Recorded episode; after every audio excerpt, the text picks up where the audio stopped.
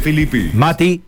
Bien, Carlos, actualizamos el contacto y ampliamos la información que adelantábamos más temprano y tiene que ver con esto que va a pasar en las primeras horas de este miércoles, información de servicio, atentos los santafesinos porque en distintos barrios de la ciudad se va eh, a interrumpir la provisión de agua y luego de esta interrupción que va a durar prácticamente toda la madrugada del miércoles, seguramente arranquemos la jornada con episodios de turbiedad y también de baja presión. Esto se debe a mantenimientos preventivos que va a realizar ASA en las instalaciones eléctricas que tiene la planta potabilizadora allí en barrio Candioti Sur. Al respecto, Carlos, vamos a escuchar la palabra de Germán Messier, que es el referente de Relaciones Institucionales en la madrugada del miércoles 3 de las 0 a las 4 de la mañana se ha programado una interrupción de la provisión del servicio de agua potable a toda la ciudad por trabajos conjuntos que va a realizar la empresa junto con la participación del personal de la empresa provincial de la energía para hacer eh, tareas de mantenimiento preventivo en los sistemas de alimentación eléctrica del parque de bombas de la planta.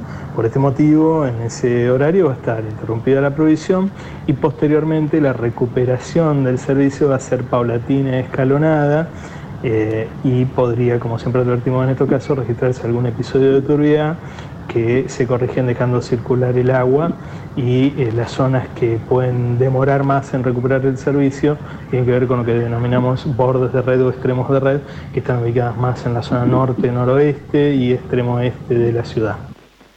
Bien, la palabra de Germán Messier dando cuenta de estas acciones que va a realizar eh, la empresa de aguas, estamos hablando de ASA, en las eh, primeras horas del día miércoles con este mantenimiento en las instalaciones de la planta potabilizadora. A raíz de esto, bueno, prácticamente toda la ciudad va a haber afectado su suministro de agua durante la madrugada. Ya eh, después de las 4 de la mañana se irá de a poco retomando el flujo en las cañerías, en los servicios domiciliarios, pero bueno, con estas restricciones, ¿no? Con los ojos puestos en la turbiedad que puede llegar a salir y en la baja presión en las primeras horas. Atentos a esa información, siempre es eh, digno de destacar. Y por otro lado, Carlos, eh, episodios de la crónica policial, vengo a contarte, y puntualmente un fuerte robo que se registró en la zona de barrio Facundo Subiría, la zona de Facundo Subiría 7000, esto es barrio eh, Belgrano, allí una mujer de 42 años que ayer al mediodía cerró toda su casa y salió en moto a buscar a sus hijos a la escuela. Demoró unos minutos, pero al volver encontró toda su casa revuelta, todas las ventanas abiertas, puertas eh, también eh, vandalizadas y rotas, y lo que, bueno, puede constatar tras el ingreso con sus hijos a su vivienda, bueno, es el faltante de electrodomésticos sobre todo electrodomésticos de cocina, y una suma de 320 mil pesos que eran ahorros de esta mujer contratista. Esto ocurrió ayer al mediodía. Y ayer a la noche, en la misma zona, en Facundo subiría al 7000. Esto para que ustedes ubiquen es pasando la esquina encendida hacia el norte por Facundo subiría unas cuatro cuadras entre Espora, Coch, Vieites.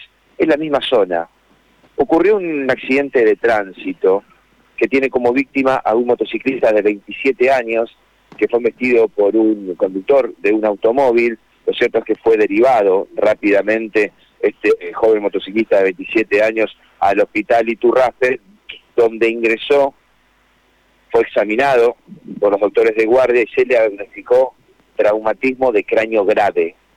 Pasó a quirófano y su situación es delicada. Pero acá es donde yo me quedo, en Avenida Facundo Subiría, desde Tanilao Ceballos hacia el norte.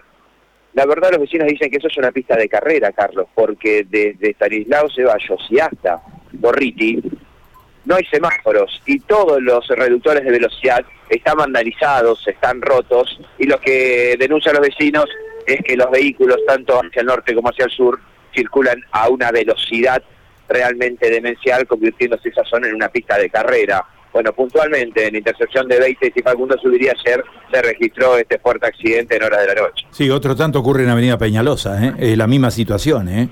Yo te digo que he observado tanto Subiría como Peñalosa al norte, es realmente impresionante ¿eh? las picadas que se dan a toda hora, ¿eh? es realmente increíble. Exactamente, no hay semáforos y los eh, reductores de velocidad que no son de concreto, sino que son eh, de un plástico duro, que están abulonados al cemento, bueno, fueron vandalizados o fueron arrancados. Y eso lo que genera es eh, que los vehículos circulen a alta velocidad.